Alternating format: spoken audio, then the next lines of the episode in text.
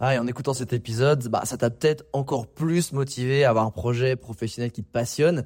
Mais le problème, c'est que tu es peut-être paumé, que tu sais pas dans quoi te lancer. Soit parce que tu aucune idée dans quoi, soit parce que justement tu as trop d'idées et tu sais pas laquelle choisir. Si c'est le cas, bah, va regarder mon workshop gratuit. Découvre ta zone de génie pour trouver ton job idéal.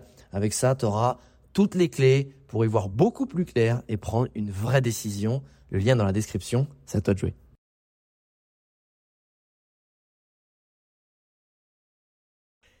Il y a une grande différence entre avoir beaucoup de followers et une communauté engagée qui décuple ton chiffre d'affaires. Je connais beaucoup de gens qui se mettent une pression mais de fou à produire du contenu, à être présents sur les réseaux sociaux, à alimenter leur plateforme et qui finalement se découragent super vite. Parce que leur objectif numéro un sur les réseaux sociaux, c'est d'avoir beaucoup de followers. Parce qu'ils se disent que ça leur garantira de gagner beaucoup d'argent. Alors, c'est à la fois vrai et faux. Mais c'est souvent même faux.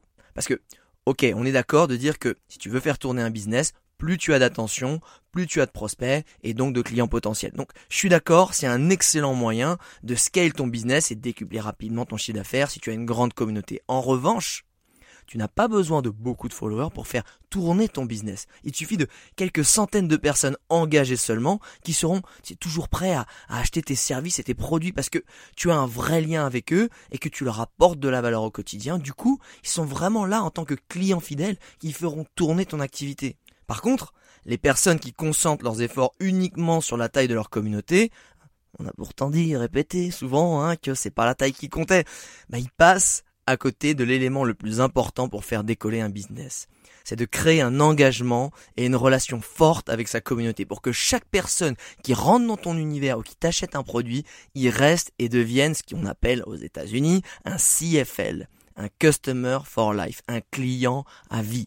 Donc si tu as cette démarche de dire que chaque nouveau follower, chaque nouvel abonné est un client potentiel et que tu lui accordes toute l'importance qu'il ou elle mérite en répondant à ses commentaires, à ses messages, en lui posant des questions et en t'intéressant à lui, à ses besoins, t'en feras clairement un client fidèle, voire même un prescripteur, c'est-à-dire une personne qui va d'elle-même vanter tes mérites autour d'elle. Et si c'est dans cet état d'esprit que tu fais grandir ta communauté, là, tu ne pourras que cartonner. Par contre, si tu fais grandir ta communauté uniquement sur du contenu viral sans être réellement proche de ta communauté, tu te construis une audience de spectateurs et non pas d'acheteurs. Tu as donc une stratégie d'influence pure. Tu deviens alors un média et non plus un business où tu vends quelque chose. Il n'y a rien de mal à ça, mais il faut vraiment en avoir conscience. Si tu vises le nombre de followers et la couverture média que tu vas avoir, bah tu es un média. Tu n'es pas un business qui cherche à avoir une interaction pour que chaque interaction potentielle bah, se transforme en achat derrière. Donc si tu veux utiliser les réseaux sociaux comme levier pour booster ton propre business, tu veux des gens engagés qui te font confiance. Et le nombre importe peu. Le plus important, c'est de leur apporter de la valeur et de les fidéliser. Donc, vise l'engagement et la proximité plutôt que simplement un nombre de followers. Et de toute façon, si tu es dans cette démarche-là, le nombre de followers grandira de façon exponentielle avec le temps.